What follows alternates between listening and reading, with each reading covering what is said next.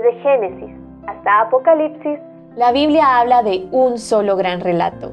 La historia de Dios y su plan redentor en la persona de su Hijo, Jesucristo. Te invitamos a escuchar este extracto de la Biblia devocional centrada en Cristo, presentada por Lifeway Mujeres y Biblias Holman. Arca del Testimonio.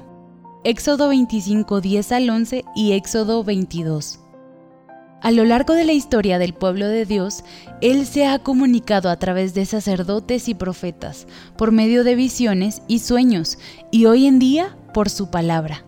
Eso hace que su presencia sea muy real para su pueblo. En el Antiguo Testamento, el Arca del Pacto, también llamada Arca del Testimonio, fue uno de los medios que Dios usó para manifestarse, por lo que era un preciado objeto para Israel. Dios proveyó medidas específicas para ciertos elementos y edificaciones que se mencionan en la Biblia, como el templo, por ejemplo, y también dio instrucciones específicas para el arca del testimonio, que por cierto era uno de los pocos objetos en el lugar santísimo del tabernáculo.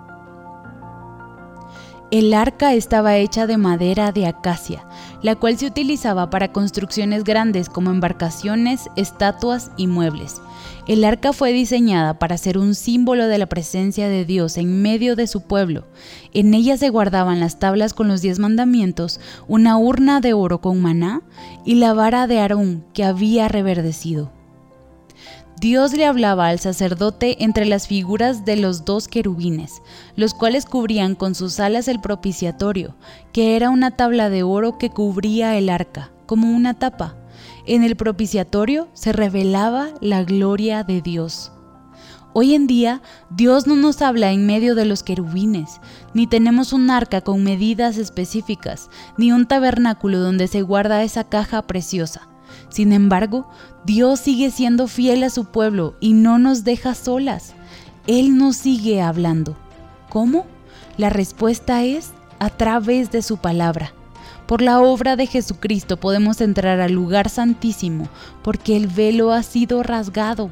En Cristo podemos ahora contemplar la gloria de Dios, todos los creyentes, y no tenemos que rociar sangre en un propiciatorio, pues Cristo ya derramó su sangre una vez y para siempre. Ya no hay necesidad de derramar sangre, porque la sangre de Jesús cubre todo pecado de sus hijos. Para conocer más recursos relacionados a esta gran historia, visita www.centradaencristo.com.